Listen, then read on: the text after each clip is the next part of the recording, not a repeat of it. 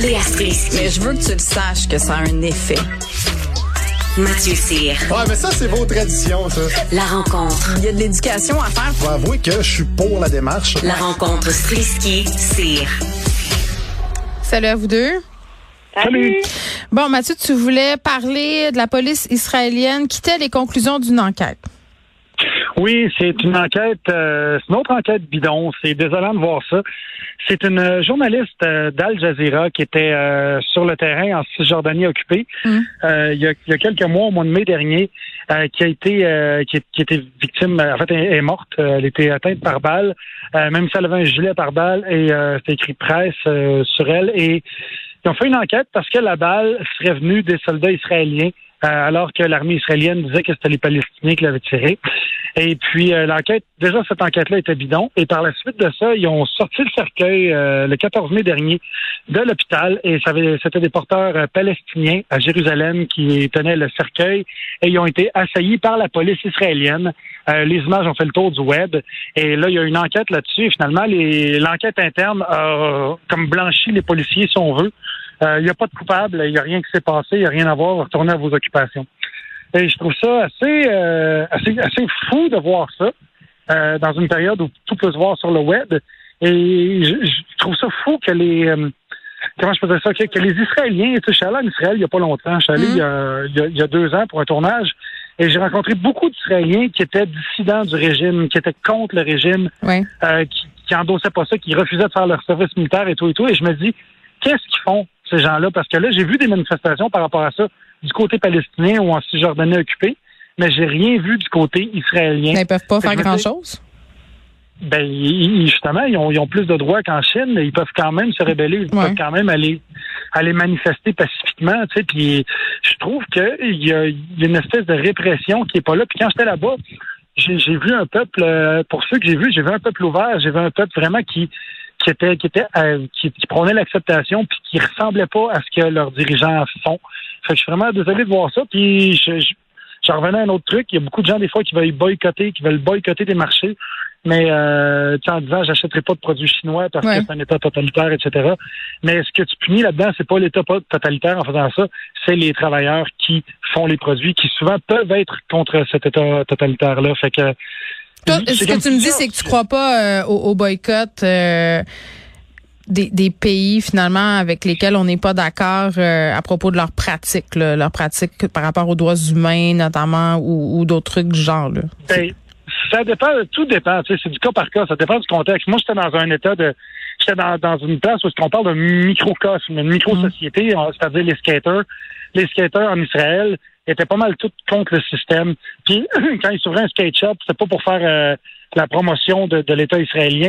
Oui, mais je comprends ce pour, euh, que, ce que tu veux dire. C'est un peu le même débat qu'on a eu, par exemple, sur les artistes russes, les athlètes russes aux Olympiques, le pianiste russe qui a été banni d'un concert de l'OSM, c'est que tu pénalises des, des personnalités qui ont rien à voir là-dedans, à moins qu'ils se soient prononcés euh, puis qu'ils soient ouvertement pro-russes puis pour l'invasion de l'Ukraine. Je veux dire, là, peut-être qu'on pourrait se poser des questions euh, en tant qu'institution, mais c'est de condamner la totalité des habitants d'un pays à cause des, des agissements. Puis tu sais, moi, puis, je- tu sais, on est en train de se dire ça, puis Léa, je sais pas ce que t'en penses, mais moi, je trouve ça toujours un peu, euh, je trouve c'est un peu du, du l'hypocrisie là. Souvent, ces mo- mouvements-là de boycott là, c'est comme la chose qu'on peut faire, mais qui qui a pas vraiment d'impact. Là, mais je je serais pas, je serais pas à l'aise d'aller, il y en a pas là, mais d'aller SAQ acheter de la vodka russe, par exemple, ou de, tu comprends-tu? Il y a comme, il y a comme un statement là-dedans, là, acheter, c'est voter quand même là.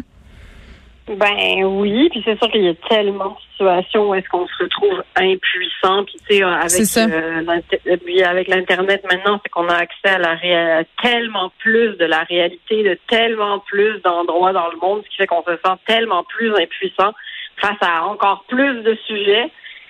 Fait que c'est sûr que tu tu le sais jamais là à quel point tu es une aiguille dans une botte de foin puis que le petit geste que tu fais ça change rien, mais en même temps si on t'en suggère une coupe puis que justement tu n'achètes pas de la vodka russe, tu dis ben c'est quand même mieux que d'en acheter. Tu sais. Mais c'est sûr qu'au final on sait pas. si Mais c'est qu'on nous place, c'est ça, c'est qu'on nous place entre les mains une très grande responsabilité, alors qu'on sait très bien qu'à la fin de la journée, ça fera pas vraiment de différence. C'est ce qu'il faut arrêter, c'est d'acheter du pétrole euh, de des endroits où c'est l'hégémonie, où ils sont contre les gays. Mais tu sais, tout ça, ça arrivera je- je- jamais, tu sais. J'aimerais juste dire une chose. Euh, tu sais, ce que les con- conspirationnistes disaient pendant longtemps, faites vos recherches. Là, c'est le cas de le faire pour la bonne cause, parce que s'il y a des compagnies russes qui sont contre Poutine, si on peut le savoir, c'est lesquelles, ben, tu peux les encourager justement, puis ça va aider justement les, les, les bonnes personnes, les gentils, entre guillemets. Léa, ton, euh, ton sujet préféré, la circulation? Euh, non, mais là, en plus, euh, écoute, tu parles de circulation, mais tu parles pas de Montréal. Tu vas nous jaser de Longueuil. Oh my God, c'est en train de se propager à la banlieue, tout le monde. Qu'est-ce qui se passe? On est en train de sortir de mon petit quadrilatère de 10 km carrés. C'est incroyable. Euh, aussi, je tiens quand même à dire bonne fête Geneviève. Merci. Parce qu'on m'a dit que c'était Hey, ta bonne fête. Merci, merci. T'as-tu 40 ans aujourd'hui? Eh oui, c'est ça que j'ai. Oh my God, mais mon cœur de maman se colle sur ton cœur de maman de 40 ans. Félicitations, nous avons maintenant toutes les deux 40 ans. Je Alors, sais, on est, on est officiellement des matantes. Hier, je me suis promenée puis j'ai pris des photos de fleurs. C'est fini. Mais c'est ça fait du bien dans notre cœur, Geneviève. Je sais. Faut que tu, en- faut que tu embrasses nouvelle, cette nouvelle Demain. pour à toi. Demain.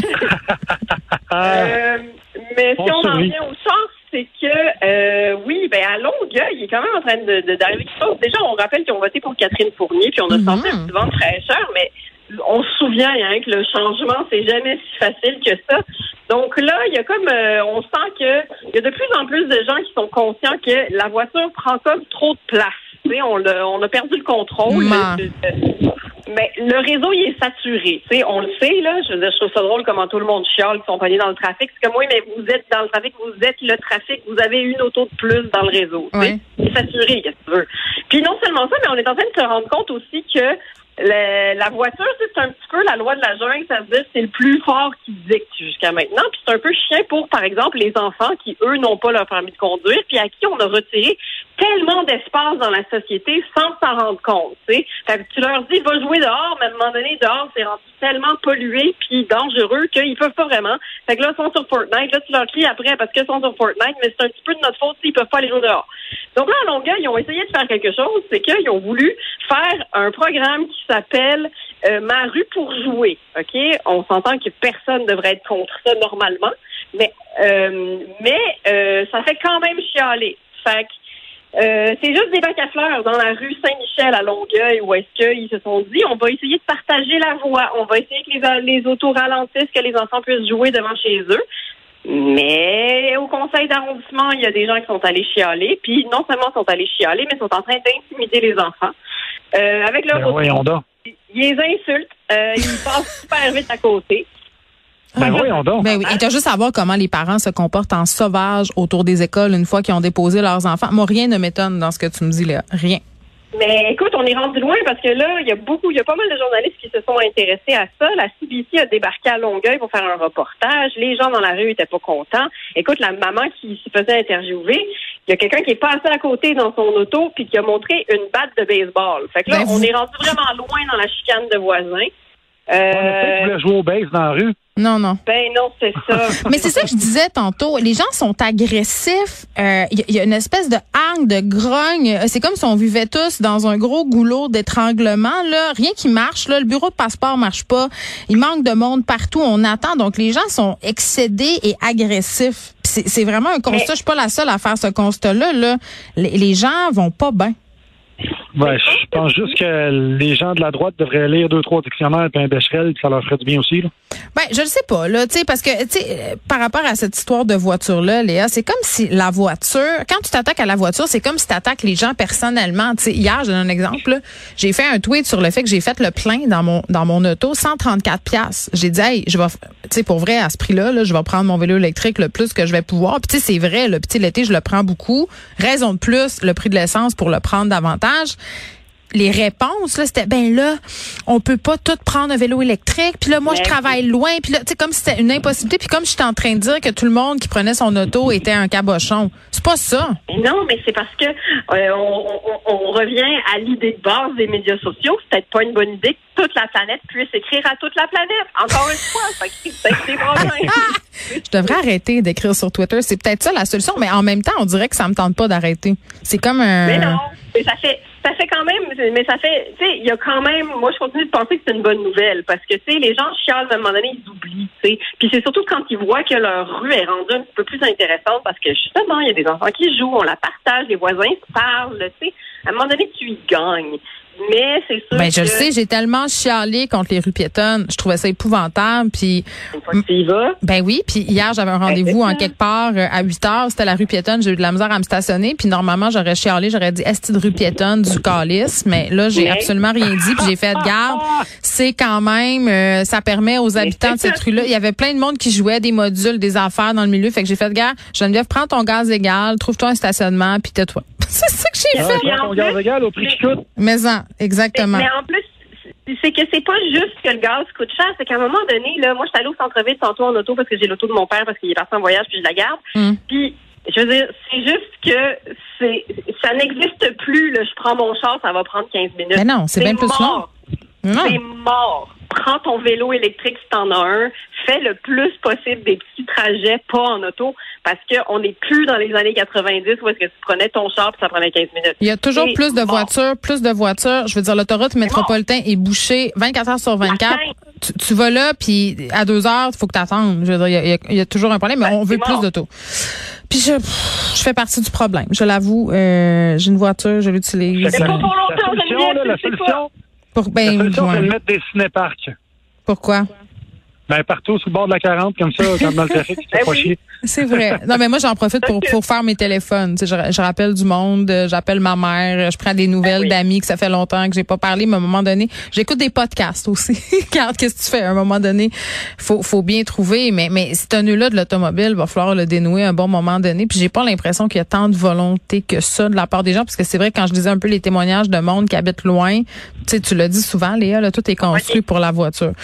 Donc voilà, on, on continue notre valeureux combat anti-char, du moins Léa, toi tu continues le tien. Moi je, je reste dubitative par rapport à tout ça, puis je me, je me peins en victime. C'est ça que je fais.